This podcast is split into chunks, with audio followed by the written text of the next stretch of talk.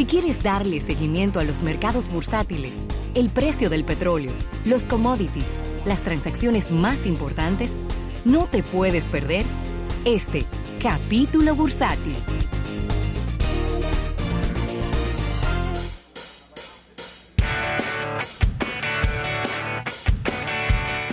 Mira, agradecer a nuestros amigos del Banco Popular. Banco Popular a tu lado siempre.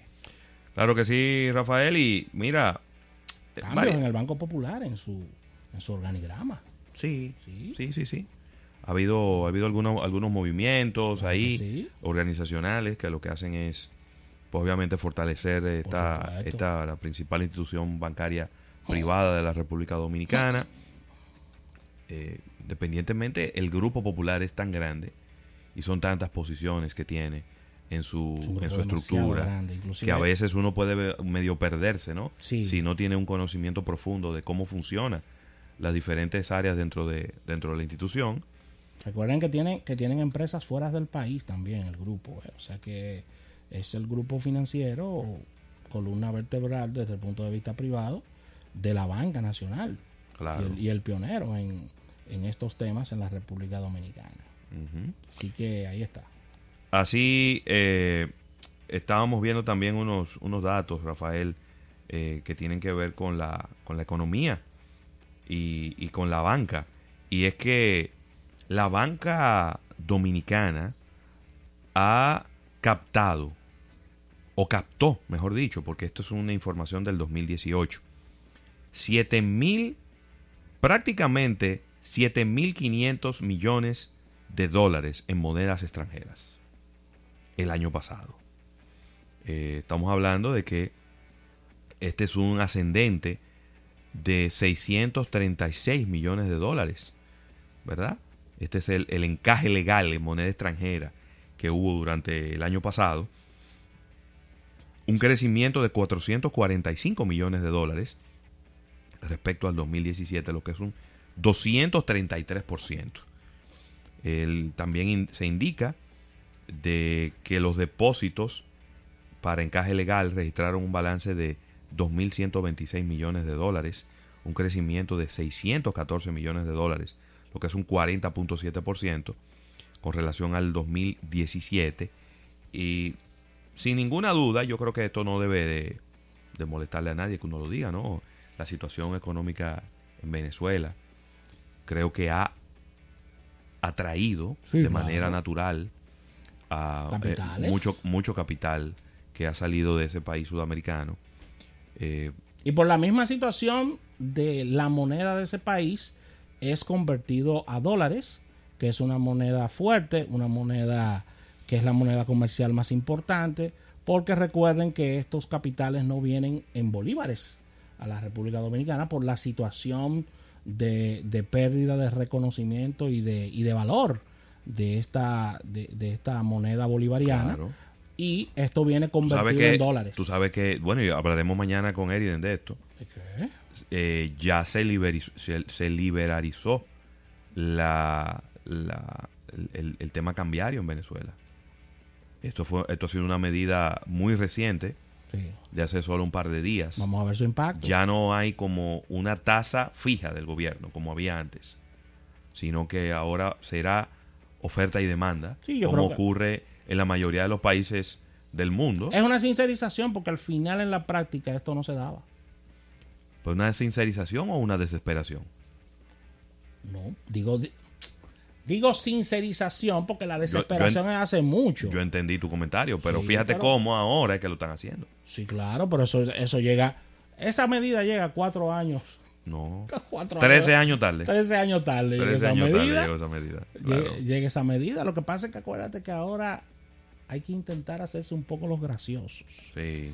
Y, y, desviar las informaciones y las noticias con otras que generen impacto. Mira, Ravelo, y no sé si recuerdas en el colegio que la República Dominicana, cuando hablábamos de economía, había que hablar obligatoriamente de la caña de azúcar y al día de hoy estamos hablando de que el déficit global de la azúcar para este 2019-2020 será de 2,1 millones de, toneladas en esta, 2 millones de toneladas. de toneladas en esta temporada. Wow. Así que el déficit será el resultado de una menor producción global, en particular en Asia, según nos dice el Standard Poor's en el día de hoy, y el mercado global del azúcar venía, ven- vería un déficit debido a que su suministro se verá mermado por situaciones de proveedores globales, internacionales, según nos dice este informe del Standard Poor's en el día de hoy. Y yo voy a especular ahora. Pues entonces va a subir el azúcar. ¿Para verlo? Porque si hay déficit entonces. No, hombre, la azúcar, No, la ¿tú azúcar ya no? está lo suficiente cara. Lo suficientemente ¿Qué? cara como para que no supa. Claro. Está muy cara el azúcar. Cara, sí. Pero ven acá, Rafael. Está cara el azúcar, es verdad. O sea, tú piensas que llegó a su techo. que No, ya, puede subir más. Exacto, porque es que la mayoría del azúcar que estamos consumiendo, o una buena parte del azúcar que estamos consumiendo es azúcar importada. Es cierto. Que míralo ahí donde, donde te dice que hay un déficit. hay un déficit. Por ejemplo, en la India se prevé que la producción caiga en unos 28,4 millones de toneladas. Y está entre 28,4 y 32,8 millones de toneladas en este año 2018. En este año 2019, perdón. El, rendimiento en Tailandia caerá 12,9 millones de toneladas desde el desde 14.6 que fue en el año 2018 y será comprarle nosotros azúcar a Cuba. Cuba sigue haciendo azúcar, sigue sigue sembrando caña de azúcar y, Sí, pero, la- pero a nivel de producción, no sé, tendría que actualizar, pero no creo. Tú no oyes mencionar que azúcar es de los principales productores de. eh, perdón, que Cuba es uno de los principales lo- productores de azúcar, ¿no? Yo te lo digo, yo te lo No. digo por la cercanía aquí. No, alguien hay que comprársela al azúcar. Hombre. Será comprársela a los chinos, que estamos, nos estamos llevando muy bien con ellos. Y los chinos producen azúcar. Sí, los chinos producen azúcar, de todo, China produce de todo. Yo no creo que ellos sean muy grandes productores de azúcar. Acuérdate que los chinos no comen mucho dulce. No, ellos no comen mucho dulce. No comen mucho dulce. Los chinos. Somos entonces no. nosotros, vivimos hartándonos de dulce. Sí, sí, sí, sí, sí, sí, sí. Así que ahí está. Vamos a ver qué ocurre, ocurre con el precio del azúcar, que es uno de los insumos principales de la canasta en, en la República Dominicana, ¿por qué no decirlo? Claro. Además, nosotros, Rafael, lo podemos solucionar eso porque estábamos preparando unos kits de habichuelas con dulce. Puede haber unos kits también que incluyan fundas de azúcar, Rafael. Y habían unos kits de habichuela con dulce premium y otros singulares. La verdad es que se ponen creativos estos muchachos. Sí, sí, sí. Muy, muy, muy creativos. Sí es. De verdad que sí. Mira, Ravelo, y, y moviéndonos a economías que están creciendo Rafael. por debajo de la República Dominicana rápidamente. Sí. Perú 3,9, eh, 3,1% está creciendo en marzo. Es decir, que le estamos llevando la milla a Perú. Ravelo. En, en... Pero ¿por qué tú pones esa cara? Pero esto- estos son los, los datos que me dando. Sorprendido que estoy. Porque nosotros no- estamos por encima de Perú, pero, viejo. no, pero no me puedo sorprender. sector construcción y sector manufactura crecieron eh, en este en este periodo de marzo. O sea, nosotros le estamos dando una pela a Perú en crecimiento económico, Rafael. Mira, déjame hablar de cosas más realistas. Eh, las ventas detallistas en el mes de abril en los Estados Unidos eh, bajaron en un 0.2%, según datos del Departamento de Comercio, después de que había tenido un incremento importante de un 1.7 en el mes de marzo. Las ventas de autos cayeron en un 1.1% en el mes pasado y también las ventas de productos electrónicos y de electrodomésticos cayeron en un 1.3% en los Estados Unidos, Rafael. Es decir, que no está nada bien en ese sentido la economía de los Estados Unidos, porque recuérdate que es una economía de consumo y si estamos hablando de que las ventas de autos están cayendo y también las ventas de artículos electrónicos y de, y de electrodomésticos, un 1.3, eh, creo que es, es un momento como para sentarse y evaluar lo que está ocurriendo. Las ventas de ropa cayeron de tiendas de ropa, ¿no? Un 0.2%. Cuidado. Y eh, creció en un 1.9% la venta de artículos del hogar y de jardinería.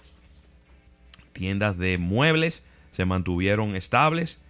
eh, Y dentro de todo este escenario, una noticia muy sorprendente y es que Macy's sobrepasó las expectativas de los inversionistas y de los analistas y ha tenido un excelente primer trimestre de este año. ¿No? Es que ellos han tenido un comeback que tiene que ver mucho con lo digital, con lo online. En las ventas online le está yendo de maravilla. Sí, ellos, ellos, han tenido un, com- un comeback. Si la memoria no me falla, ellos compraron una importante empresa de gestión de, de- del mundo online y por ahí es que ha venido todo este beneficio y lo que ellos han podido hacer a favor de ellos. Sí, señor. Les está yendo muy bien en lo que son sus ventas Qué bueno. a través de, de internet.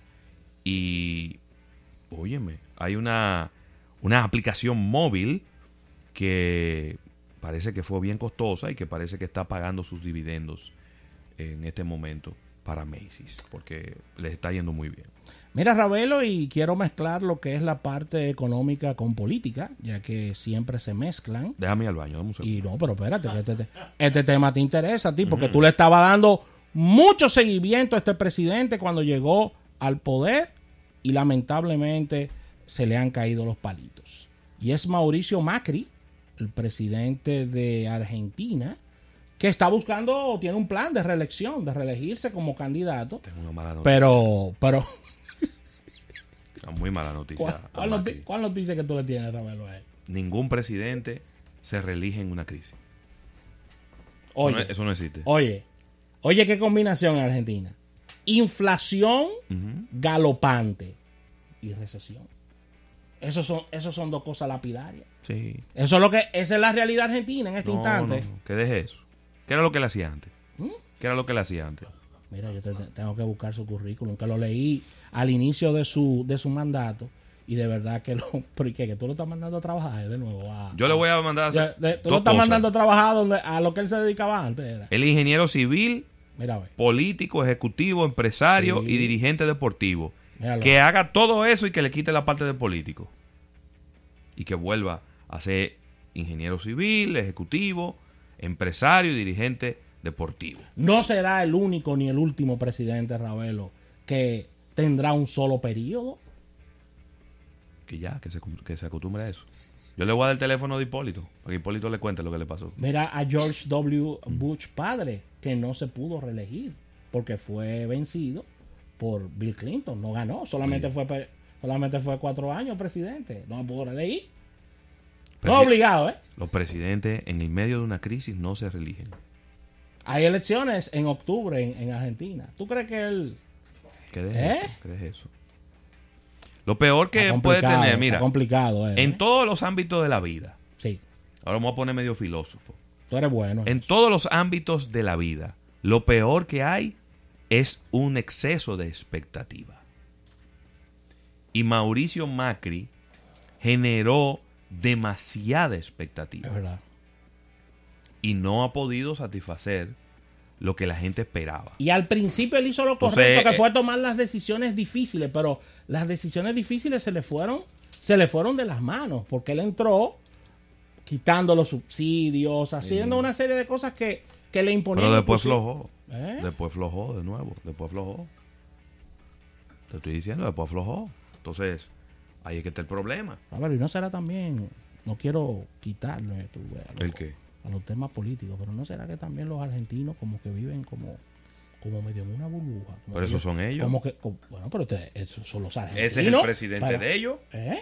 Es el presidente de ellos. Él tenía que aprender a manejar eso en su país. Como Danilo. ¿Tú no ves que Danilo no habla? Ay, no, no. Ni le responde a nadie. Y hace lo que le da la gana y no le importa lo que nadie diga. Él entendió que los dominicanos es así que se trata. Ay, Dios Ese es the Balaguer System. Dios mío. Sí. Sí, pero un tema son las declaraciones, es verdad lo que dices, Ajá. y otras son las medidas económicas para revertir las situaciones económicas. Porque ¿y entonces Sí, pero... no dio resultado al final. Cuando yo vi que él anunció que estaba llamando a la expresidenta Cristina Fernández Kirchner, De Kitchener, sí. sí, que él la estaba llamando para reunirse y que le diera consejo, yo dije, hay problema. Dije, hay problema. Yo no sé en qué momento, en qué ¿Eh? momento él, él- él entendió que eso fue una buena decisión. Eso no se oye ni bien. Una mujer que le han allanado la casa como Pero tres veces ya. Ya en, ya en algo más serio, Y tú la estás llamando para que te dé consejo. ya en algo más serio, para, para cerrar este comentario, Ajá. Todo esto que estamos diciendo afecta directamente a la República Dominicana. Oh, por Porque. Argentina Sí. se había convertido en el principal bastión de América del Sur en cuanto al tema de Sí. bodas, eh, personas Turismo, turismo, turismo, turismo, turismo. arrancaban para acá, para Punta Cana, Sí. y todo eso se cortó. No, y que y Con la dónde- crisis. no van a venir para acá. Para ¿Dónde acá. están los cuartos? ¿Y dónde están los cuartos para viajar? No. Y eso afecta a la República Dominicana nos Claro. está- y nos está afectando en la, en la visita y en ese tipo de turismo. Un turismo muy bueno, el turismo argentino, porque bien, o sea, un turismo que no da problemas. Sí, por un turismo que no hay que aprender ningún idioma. No, en no, español. no, no, claro. o sea, Tú lo atiendes en español. No, y un turismo, un turismo que vienen en bodas, vienen como en otro way, cero problema, ¿no? Entonces, lamentablemente, ahí vamos perdiendo como país. Sí. De verdad que está complicado el escenario de Argentina. ¿eh? Muy, muy complicado está el escenario. Mira, Rafael, déjame actualizarte cómo están los índices bursátiles en los Estados Unidos. Siguen creciendo poquito a poco. En el día de hoy han aumentado 163 puntos a este momento el Dow Jones. Como que el presidente Trump como que le tiró, vamos a decir, una... Le tiró ahí un ramo de olivo a los chinos. Dijo, espérate, vamos a poner... eh, eh, esa, esa tarifa, eso- esos aranceles no vienen por ahora. Esos aranceles están ahí, pero no vienen por ahora. Entonces eso como que le tira, vamos a decir, un...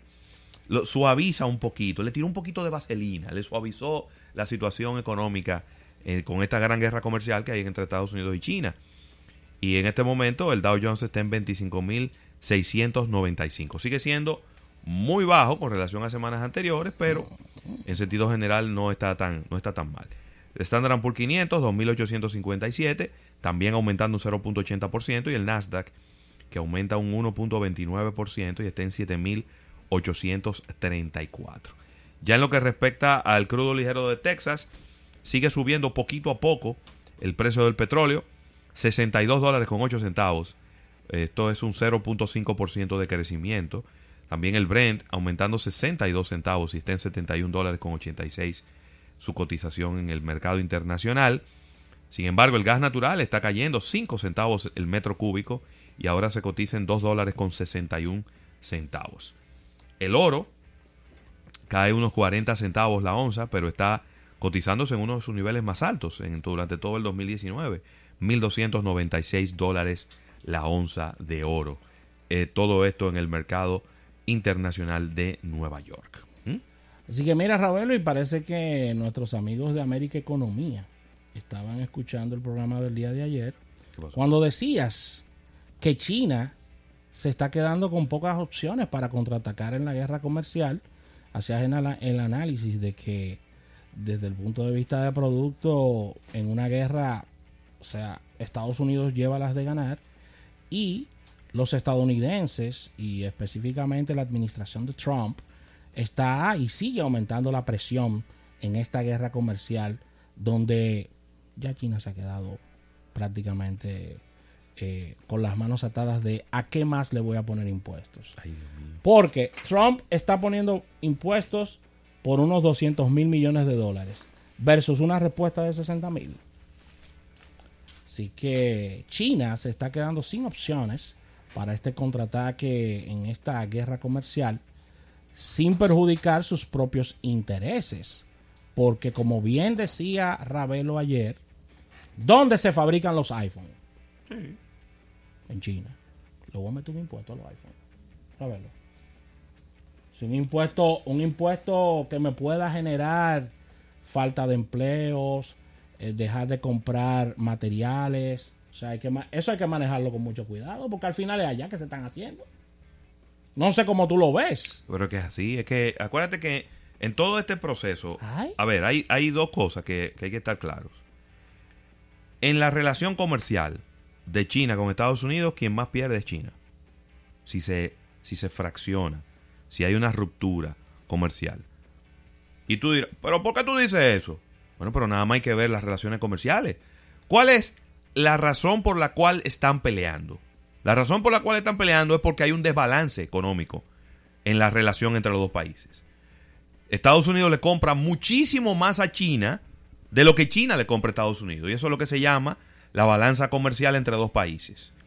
¿Y qué es lo que ocurre? Que Donald Trump ha dicho, óyeme, pero vamos a equilibrar un poco esta balanza. Exactamente. Vamos a sentarnos y vamos a equilibrarlo. Él tiene una manera muy rudimentaria y muy brusca de hacerlo, Sí, de hacerlo. pero ese es en el fondo lo que él quiere hacer. Perfecto. Entonces eso te dice a ti que si mañana se rompen las relaciones entre China y Estados Unidos, los que más pierden son los chinos. Entonces son los que tienen que tener más cuidado en todo este proceso. Trump lo sabe y se aprovecha de eso. Entonces ejemplo, por ¿cuál- eso Trump presiona más porque sabe que los chinos no pueden presionar tanto. ¿Cuáles son, te voy a poner un ejemplo, cuáles son las empresas norteamericanas que tienen la misma incidencia y tamaño en China como Huawei y ZTE en Estados Unidos? No, no, No hay ninguna, no, tú eres loco. no hay ninguna. No hay ni hablar de eh, Recuérdate que una de las grandes cosas que dice Trump y que usted puede estar de acuerdo o no, es que todas las grandes fábricas de Estados Unidos se mudaron para China, mudaron su, su factoría en China. Eso, Él quiere un poco de balance en cuanto a eso. exacto, también. él quiere que, que, que, que, vuelvan parte de, de- de eso. Y ahora mismo, cuando le hablaron de todo esto, dijo, oh, pero eso, eso es fácil, pónganla aquí la fábrica. Aquí lo que más hay espacio donde poner la fábrica. Se oye muy fácil, no es tan simple de No es hacer. tan sencillo, ¿no? Porque la mano de obra estadounidense es muy cara. Muy cara. el, es, el terreno en Estados Unidos es muy caro. Las exigencias de los sindicatos de trabajadores son muchas. No es tan simple. No es tan simple como lo dice Donald Trump. Para que- porque prácticamente usted va a hacer producto y usted no es competitivo. Para quienes no lo saben, en el caso específico de Apple, que se fabrica en China, Apple tiene plantas donde son tres turnos de ocho horas. Donde sé que los salarios están muy por debajo. Y eso, que- que, la, la planta de Apple, por la presión mediática, han ido mejorando significativamente. sí, No hablemos de una planta donde hacen lámparas, donde se hacen abanicos, No o de donde se, donde se ensamblen, qué sé yo, acondicionadores de aire o lo que tú quieras. Que hasta se ha llegado a mencionar términos hasta de esclavitud en, esa, en, esos, Claro. en esas plantas. Entonces, las condiciones no son las mismas. Preparar ese personal técnicamente, que Estados Unidos no lo tiene eso. ¿eh? Los técnicos de ensamblaje de móviles, de temas de tecnología, que le ha tomado décadas a los chinos asumirlo y aprenderlo, los norteamericanos no tienen eso. No. Ese, ese personal de base que te agarra un celular y te lo ensambla en X tiempo. Los gringos no tienen eso. Tienen eso. No, eso se tarda, eso se tarda tiempo Eso en, una- en- en desarrollarlo. En desarrollarse. Es una Eso etapa se tarda mucho de tiempo en inducción desarrollarlo, claro. Que etapa, eso, es- eso son medianas y largas etapas. Entonces no es tan sencillo como ven por la planta, tira cuatro paredes, cierra aquí, pon una mesa larga y vamos a hacer celulares. Eso no funciona así. No, no es tan simple. No, no, es tan señor. sencillo. Así que con esta información cerramos este capítulo bursátil dando las gracias al Banco Popular. Banco Popular a tu lado siempre. Estás escuchando